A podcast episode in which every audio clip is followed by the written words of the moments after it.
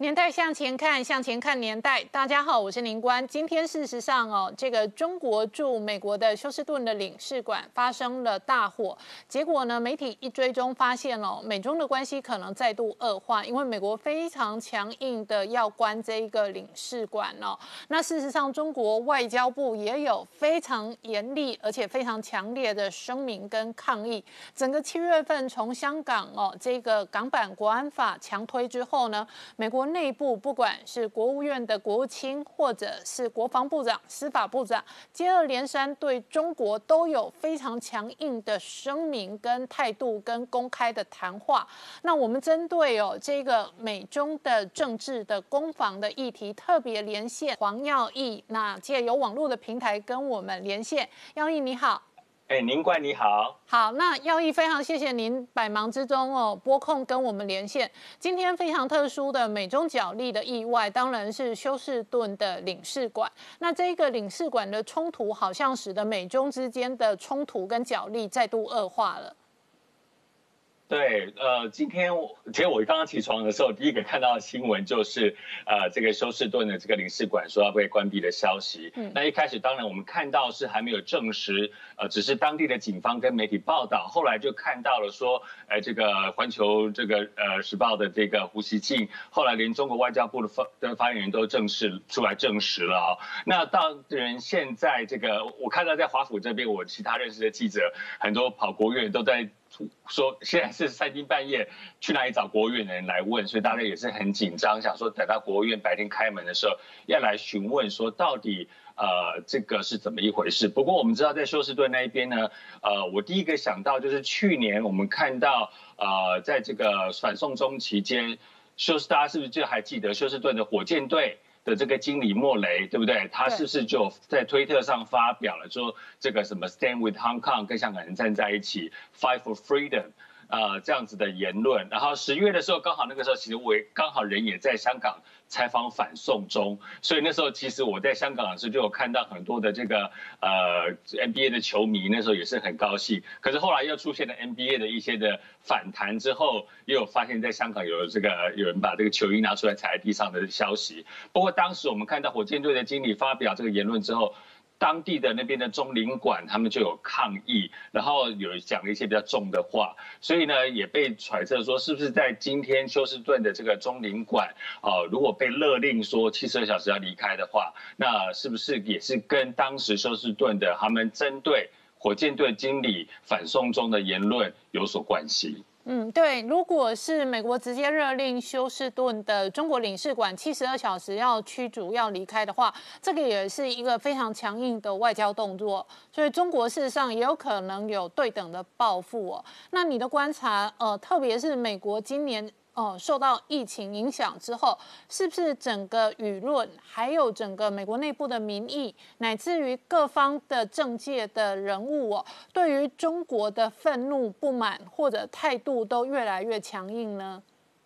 是的，其实我们看到，我们现在当然看到很多呃媒体报道，主要都是像川普总统签署了很多的法案，包括呃这个新疆的人权法案啊，香港的民主呃人权法案、香港自治法等等。但大家不要忘记，川普总统可以来签这些法案的前提是，他们都是在国会两党。一起跨党派通过的，而且是在众议院跟参议院同时都获得压倒性的通过，这就代表说，在美国，因为我们知道国会议员也是代表民意的，所以说今天在美国的这个民意，美国的国会议员两党之间呢，其实有这样子的共识，就是中国在这个新疆、在香港的人权方面呢，有很大的需要改善的空间，所以呢，就通过这些法案，希望能够。迫使北京方面做出反应。那么同时，我们看到呢，当然，呃，川普总统在这个很多的贸易的方面，因为我们知道，其实说一句实在话来讲。川普总统他比较重视的还是在内政，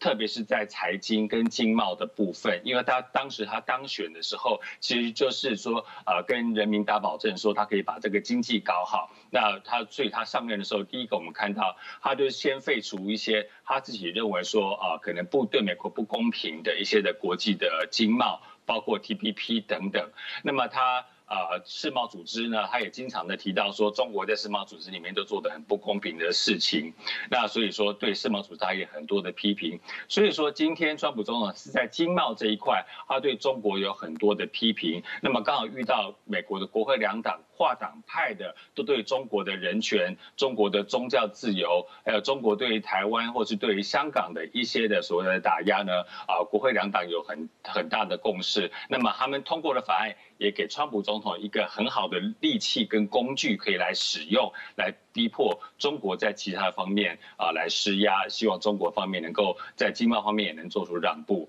那当然我们也看到了，呃，就是美中的这个贸易的谈判也经历过十几轮之后，在今年的一月签的。第一阶段的美中贸易协议，不过当然后来怎么样实施，还有美中继续要怎么样继续谈呢，都被这个新冠疫情给打乱了。不过目前我们看出来，的确是白宫方面、行政当局、美国的立法机关方面呢，对于中国方面都有很大的不满。好，那讲到疫情跟对于中国的议题哦。我们观察，从七月一号哦，这个香港的这个港版的国安法实施之后呢，美国几个重要的政治人物，首先是呃国务卿蓬佩尔，他在呃南海议题上面，他直接公开声明说，中国在南海的主权的声张都是违法的。那紧接着我们看到司法部长，他其实蛮长的演讲当中，他也痛批了美国相当多的企业，那。包含了点名了，比方说苹果，那这个迪士尼，或者是这个 NBA，或者是好莱坞，甚或微软哦，都过度的呃。倾倾向中国，那特别是为了中国利益，牺牲了美国的价值跟美国的利益。那这个司法部长的公开点名，而且点名到个别企业，也是非常罕见的。那这两天哦，美国国防部长艾斯培的态度也是强硬的。今天他事实上也讲到说，哦，美国当然不会追求武力的冲突，但是也要做好备而胜战的准备。所以我们看到七月份非常有节奏。不同单位的政治领袖都出来，在中国问题上面有更强烈的公开的声明。就你的观察，这个是因为呃，川普团队的选举的战略之一，还是这个是美国最大的共识，两党中间的共识呢？呃，我觉得这个都有啊。第一个是刚才像我们讲到说几个这个科技公司，呃，他们这个对中国的呃被司法部长批评，对中国是屈服这样子的一个行为。那或者是说，呃，我们最注意，同时也看到司法部也起诉两名中国骇客，有没有？就说他们来窃取美国的商业机密，包括这个武汉肺炎的这个疫苗的机密。那其实我们印象深刻就是。我们最近几年第一次看到美国司法部正式大规模起诉中国骇客，其实是奥巴马的时候，大家应该还有印象，是一次起诉五名的解放军的军官。那那个时候是一个大新闻，因为你起诉美国起诉解放军的军官，所以其实是多年以来美国政府包括美国国会都已经有注意到中国这方面在科技业、在这种网络安全、在骇客方面对美国的一些进攻，所以等于是你好几年来一直累积下来啊。那美国方面呢，我们记得那时候起诉呃奥巴马起诉骇客的时候，他也有讲说，你今天呃。这个谍对谍之间，国家对国家之间，情报部门对情报部门之间，这个是一个正常国际上认同正常的做法，大家谍对叠。但是你不能跨越红线，就是你不能够去影响到美国的民生，那或者是窃取商业机密，或者是像呃这个呃刚才所讲的啊，是以这个呃共国家的机关来攻击美国的民间的企业，窃取商业机密。那中国一方面一直都没有。呃，遵守美方给他们所说的，你不要去踩红线，这个是国际准则这样的做法。那么一直到了现在，到川普的时候呢，川普方面发现说，中国方面还变本加厉在做这些事情。那么这方面刚刚才我也提到了，川普总统其实他最后的争这总个点哦，他最关注的是美国的经济利益跟贸经贸问题。那你今天窃取商业机密，你这个就严严重的影响到美国的经济发展，所以当然他这方面就会呃，就是出一个重手这样子。那么呢，呃，所以这个是累积下来的一个共识。那么呃，一个长长长年来的演变，同时我们也刚才您也提到。就是年底的选举快要到了。那么呢，我们知道川普总统其实之前对习近平都还蛮好的，我们看到他去紫禁城等等的。那么甚至连今年年初的时候，疫情刚开始。川，我记得在二月的时候，川普总统还有讲过，他就说：“哦，我刚跟习近平讲过电话，啊，称赞中国处理疫情又专业又透明。”然后那个时候，我我在白宫的这个草坪上听他讲这样的话，我有一点傻眼，就是中国怎么会专业又透明呢？而且而且那个时候，台湾已经提出很多警告，示威都不听哦。但是后来因为疫情的更加严重之后。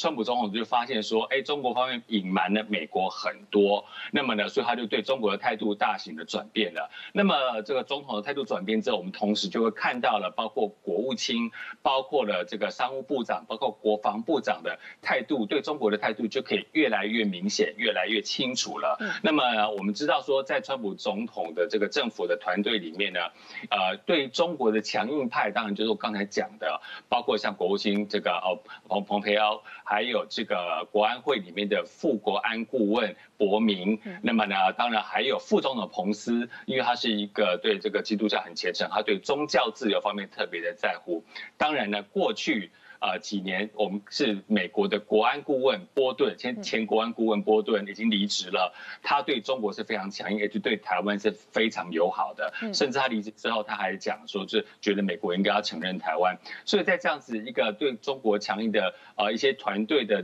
情况之下呢，那么在川普总统现在因为这个武汉肺炎疫情对中国开始日趋严厉的情况之下，这样子他们对强硬的团队就可以很正当的。啊，也可以很公开的来对中国制出一些强硬的政策。好，那那耀义，我请教你哦。一方面，我们观察到，呃。整个美国的相关的权力团队哦，不同的这个权力核心都接二连三的对中国表态强硬。可是另外一方面，美国的疫情还在恶化。今天事实上，川普在疫情的记者会当中，他也承认哦，他说也许未来会好转，但是会先更糟。意思就是说，美国的疫情还在恶化。那我们追踪到，不管是加州，不管是佛州，那过去几个南方的阳光带的这个呃，像德州这一次疫情也很严重，那亚利桑那州也是。那整个美国疫情的再度的恶化，一方面伤害了一部分的经济，另外一方面也可能会影响到选战这个部分。您呢，这一个近距离的观察？呃，是，所以呃，在疫情的方面呢，我们知道川普总统他一开始就是从他从对中国态度的转变以来呢，呃，他就用了很多的，比如说像是中国病毒、武汉病毒，甚至后来有就是被人家。说比较有点种族歧视的说法叫做“功夫流感”哦，因为这样子的说法会让有一些这个所谓的这种在美 A B C 或者是在美国出生的华人社群呢，他们觉得不舒服。但是呢，呃，他真正的疫情，呃，虽然他让人民可以感觉到说，哦，这个病的确是从中国出来的，那么呃。这个主要他的回应也是因为当时 中国的外交部那个呃这个赵立坚所说什么是美军把这个病毒带去武汉，所以川普总统做出了反击。但是民众慢慢的会比较在乎的是还是国内的议题，就是好，就算这个病毒从武汉来，从中国来，但是他来到美国之后，你政府是如何防疫的？那你政府如何帮助美国人民渡过难关？这个。这个是很实际的事情，例如说今天失业率这么高，我们知道说根据美国劳工部的统计哦，啊，这个在。呃，五月跟呃四月跟五月的时候，失业率是非达到十百分之十几。那么是劳工部的统计，甚至说呢，因为新冠疫情的关系，他们统计有一些失误，因为人手不够或怎么样，所以实际上可能在这个我记得是四五月的时候，他说应该是高达百分之十六的失业率，所以很多人是没有工作的。那我们知道美国是没有全民健保的，没有工作你就没有健保。那这个时候，如果你生病该怎么办？所以说，其实这个整个疫情打乱了美国人整个的生活。那么呢，呃，他们也在，当然是美国人也在因为所谓戴不戴口罩这种事情啊，再来吵。那么，川普总统之前一直说不用戴，然后他自己也都不戴。但是我们看到，包括副总统彭斯、第一夫人梅拉尼亚，还有其他的官员，就是医疗官员，像包括我知道台湾媒体叫他叫做“美国时钟”哦，就是这个呃美国的。对，佛奇医生他就一直叫大家要戴。嗯，那但是川普总统终于一直到了呃，就这个二十一号的时候，他才正式说哦，我们对推特上发一个他戴口罩的照片，他自己主持的时候说要戴。那所以说他在这个疫，但是现在已经是七月了，疫情在一二月就已经开始了，所以很多美国民众就会说。到底美国政府的防疫是不是这个它的步骤没有很有节，就是没有步骤的没有这个这个节调？那呃，所以说美国民众会担心的是这个的部分。那如果疫情没有办法缓解的话，包括福奇医生说，其实大家都不要来谈第二波，第一波根本还没有过去，因为你一直在拖，因为你你一直开开放经济，然后就说啊，大家可以上街去购物，或者是可以去上教堂，或者是可以去呃酒吧里面喝酒。就会导致第一波一直过不去，那就是等于是长痛不如短痛，但你这个长痛就是越拖越严重，啊，所以说对美国民众来讲，他们就是担心这个防疫，如果你做的不好的话，的确会拖累经济。那么我们看到之前在四呃三四月的时候，美国股市不是大跌，历史性的大跌，一次跌了一千四百六十几点，然后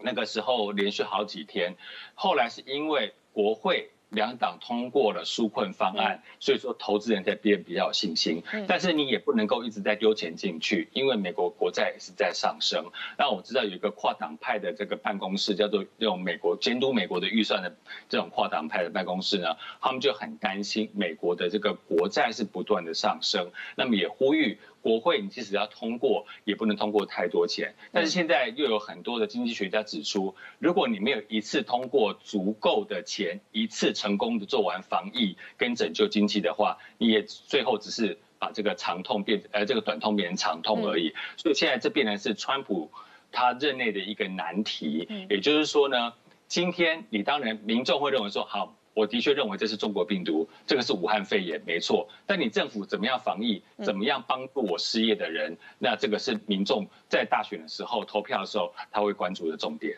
好，那讲到这个经济跟失业跟就业，我先请教一下耀义哦。现在你在美国资音就职，呃，你们有一阵子都是在家上班嘛？你现在还处在呃在家上班，然后尽量降低人群聚集的一个管理规则下吗？是的，所以现在像我们美国之音也是啊，因为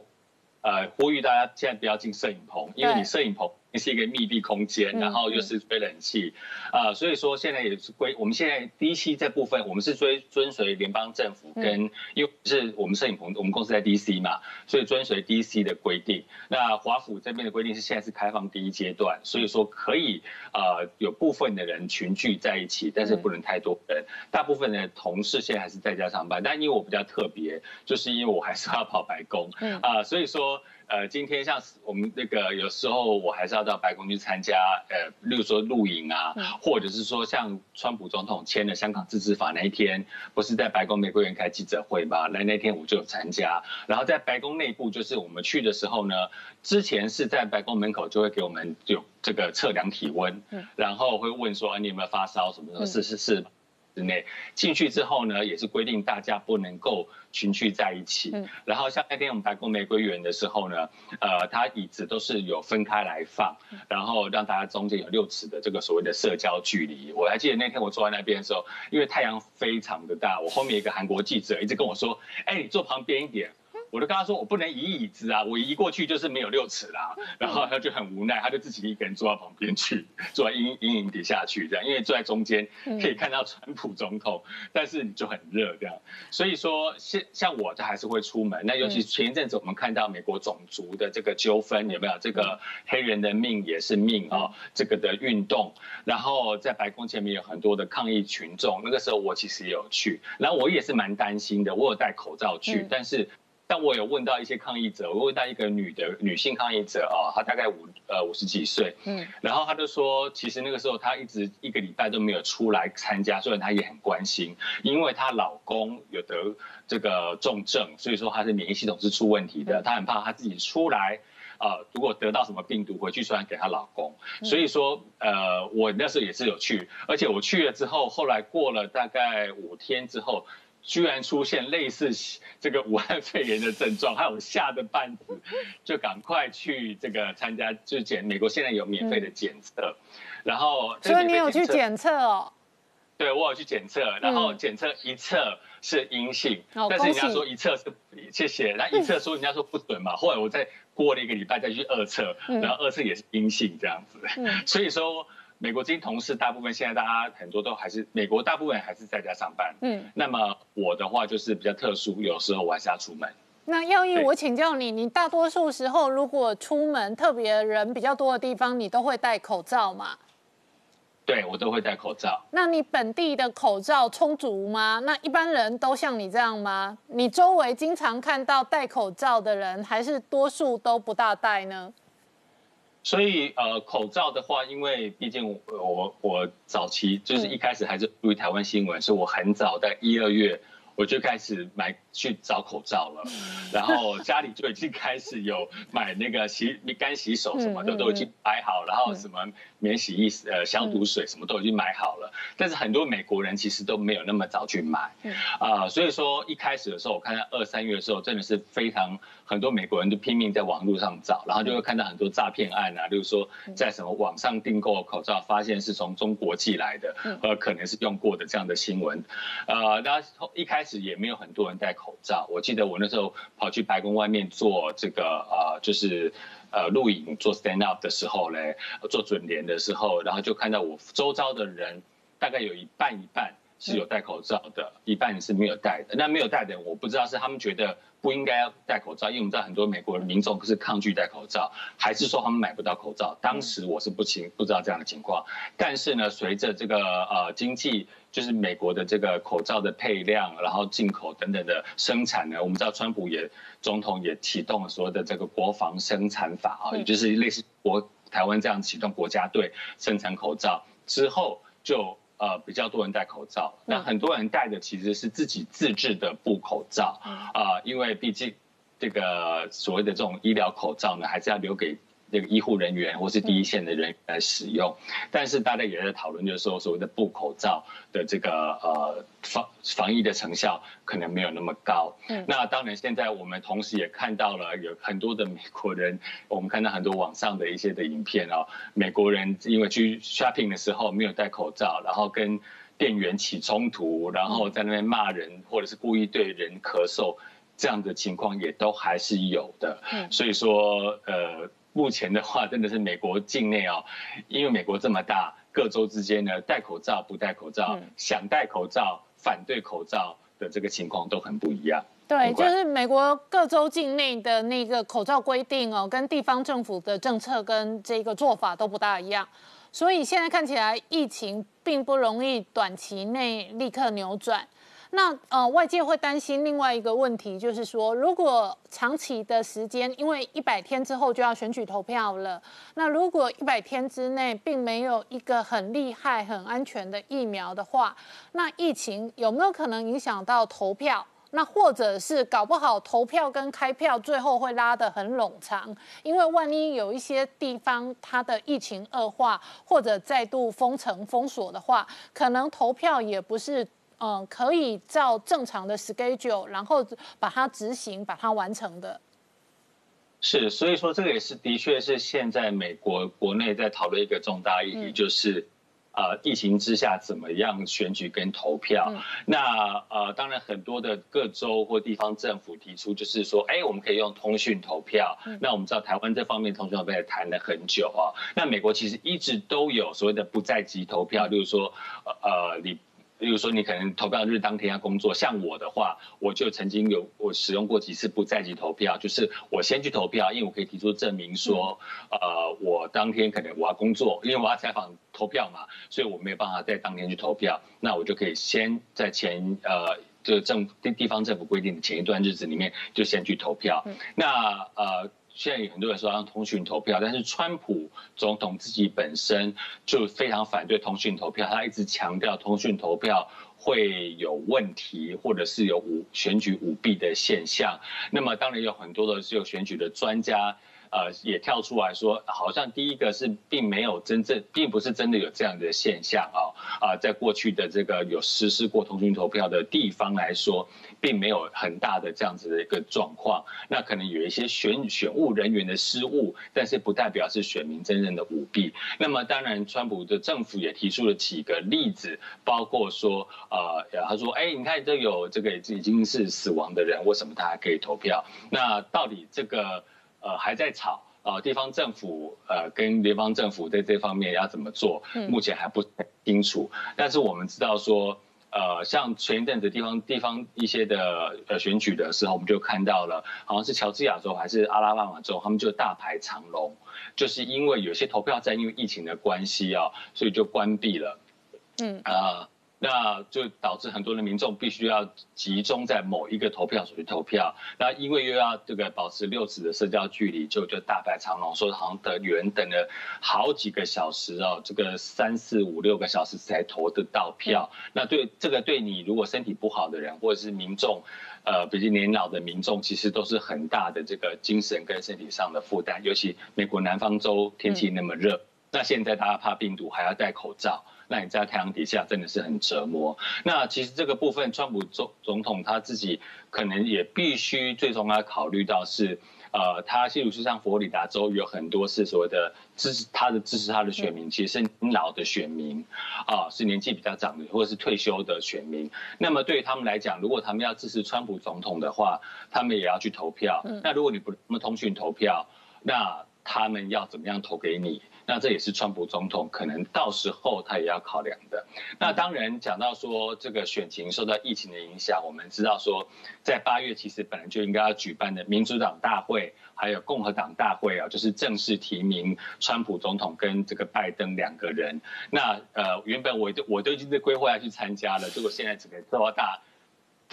都被这个都打乱了。嗯，首先民主党方面。民主党方面已经规定，就是说他们是在这个威斯康星州的密尔瓦基。嗯，那我本来想说，哎，去那边，因为之前因为富士康设厂，我有去过那边采访。我哎，顺便去那边，就再看一下富士康这家厂怎么样。嗯，结果呢，现在变的密尔瓦基说，民主党大会是整个以虚拟的方式进行，他们的党代表是这个线上投票，然后呢，拜登接受投投提名证，会现场在那边发表演说，但是呢，媒体的证非常非常的少。那所以说基本上都已经拿光了，所以基本上我哈我应该是拿不到证了，因为诶诶他们就是可能会发给美国的一些主要对内广播的媒体。嗯，那么共和党大会呢，我们知道历经所谓的本来是要在这个呃 South Carolina 的这个 Charlotte 的举办，那么呃 North Carolina，那么在 Charlotte 那边，因为这个民主党的市长他说我们疫情很严重，他说我没有办法。就是保证说，我可以让你有那么多人来聚集在一个会议中心里面，在因为防疫期间这样子太危险了。就后来川普总统就说，好，那我们就把它搬到佛罗里达的 Jacksonville。嗯，但是说一句实在话，大家大家就觉得说，哎，是不是共和党大会就搬了？其实不是，因为很多东西合约都是事前谈好的，几年前就谈好了，所以真正的共和党大会还是在 Charlotte。哦，但是它只会有一天。嗯，所以呢，党代表的会共和党党代表会在下了投完票之后选出川普总统，党内初选选出川普总统，然后呢，第呃二十四小时之内党代表就要冲到佛罗里达州去，哦，然后呢，对，然后在那边呢再进行，那所以说共和党的呃党中央的呃呃呃所控制的是下了那一场，在。佛罗里达州 Jacksonville 呢，其实是川普的竞选阵营来主办的，嗯，所以两边是不同不不同的人马来主办的，然后呃，所以说在这个川普竞选阵营是在佛罗里达州那边呢，就会有我们会有一些这个当然共和党里面的大佬，然后说是现在川普政府里面的一些的高官出来发表演说，然后最后川普总统再出来接受提名，嗯，但是在那边呢，原本川普总统也是希望能够能够很盛大的举办。但是我们刚才也提到，佛罗里达州的疫情非常的严重啊，之前也看到天上礼拜一天出现七万多人，对，呃，所以说，然后呢，我们看到佛州州长原本在呃之前几个上个月好像还在骂媒体说，你们媒体都是在这个呃造谣啦，哈，就是在这个耸人听闻，说我们会跟纽约一样疫情很严重，你看现在根本就不会，然后结果就开放海边，大家都去玩，就开放酒吧，大家去喝酒之后。结果现在佛州疫情严重，变成佛州州长竟然自己也警觉了，他还呼吁大家赶快去捐血清啊，然后里面有抗体，然后希望能够赶快来呃处理疫情。Jacksonville 本身他自己市长已经规定了，民众出门要戴口罩，在室内如果你是在室内聚集的话，不是自己家也要戴口罩。所以说，现在共和党的全代会也已经宣布了，就是说呢，呃，不只是限制媒体进入的数量，连参加者他们也会开始加以限制，因为不希望说太多人聚集在一起，到时候就造成群聚的感染。尤其我们知道，之前我们看到川普中不是在解禁之后，他先到那个 Tulsa 这个去举行这个造势大会，嗯，举完造势大会之后出来。就几名他们自己竞选的干部就确诊了，嗯。所以说在这个方面真的是疫情打乱了选情，不管是民主党、共和党的这个选举的操作的做法，或者是说民众要怎么样投票，都是很头痛的议题。好，那耀义，我请教你哦，所以未来一百天哦，你的采访工作可能也会见证历史性的一刻哦，因为事实上以四年前这个时间点来讲，川普本来的民调也是相对落后。希拉瑞，但是最后的选举跟投票的结果，他在选举人当中赢得了胜利，所以最后他是呃取得了选战的胜利。那今年的状况，他民调一样处在一个落后的状况，所以外界就会非常关心摇摆州他能不能拿下，因为如果拿下，他可能就顺利连任；但是如果拿不下来，搞不好他就变成一任总统。你的观察是不是这一百天当中会存在着很多可能？媒体的工作者哦，都要呃非常的灵机应变的各种变化跟变数。是的，我们知道川普总统当然呃被问在民调的时候，川普总统都一直提到，就是之前那次选举，哎，民调不准啊，民调不准，还是经常这样讲啊。但是我们看到最呃过去的四年来、三年来呢，美国的民调机构也开始。有学习到这个错误，因为我记得当时选举完之后，我就有问过我的一些民做民调的朋友，他就说，的确可能民调方面需要做一些改进。那么呃，现在所以有些公司已经做出了一些改进的措施，但是我们看到最新的这个民调呢，就是呃，包括像川普总统最最信任的这个福斯新闻网有没有比较保守派的新闻网，他也落后。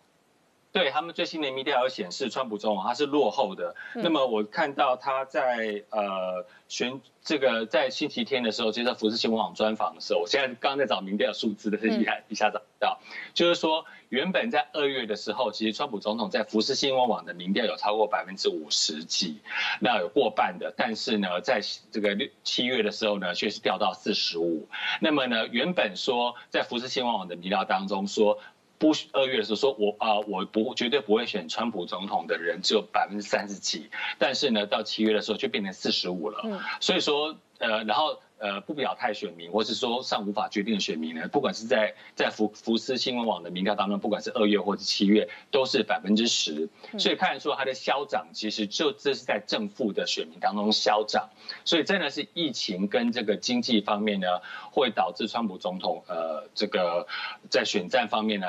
会打得很辛苦，就是因为疫情关系。那所以他现在当然也是比较希望疫情可以获得控制。那呃，对于疫情来讲，对于我们记者本身来讲，采访也是非常困难。因为刚才我提到说，像两两党的全代会，我要怎么去参加？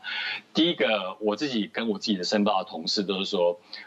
我们开开车从华华府开车到。呃，佛罗里达 Jacksonville 差不多十二到十三个小时，开到 Milwaukee 差不多是十三十四个小时。然后我跟公司说，我说我不要坐飞机，那你就给我一台，让我租一台车，我宁愿自己开车去，没有关系。这样比较安全，这样吗？对对。好，然后公司我可以理解。公司还跟我说，哎，那你跟摄影坐一台车，我说我不要，你让摄影自己开。好，我可以理解，真是辛苦你了。好，今天非常谢谢耀义哦，能在这个呃华府哦跟我们接受呃网络的连线跟观察哦，也非常谢谢你宝贵的分享的故事跟见解啊。那下一次哦，这个呃有合适的时间哦，我们再透过网络的平台哦，跟美国之音非常资深、非常优秀的记者黄耀义哦，再来进行讨论跟连线。那耀义非常谢谢你哦，谢谢。好，谢谢您，冠。好，谢谢，拜拜，谢谢，感恩。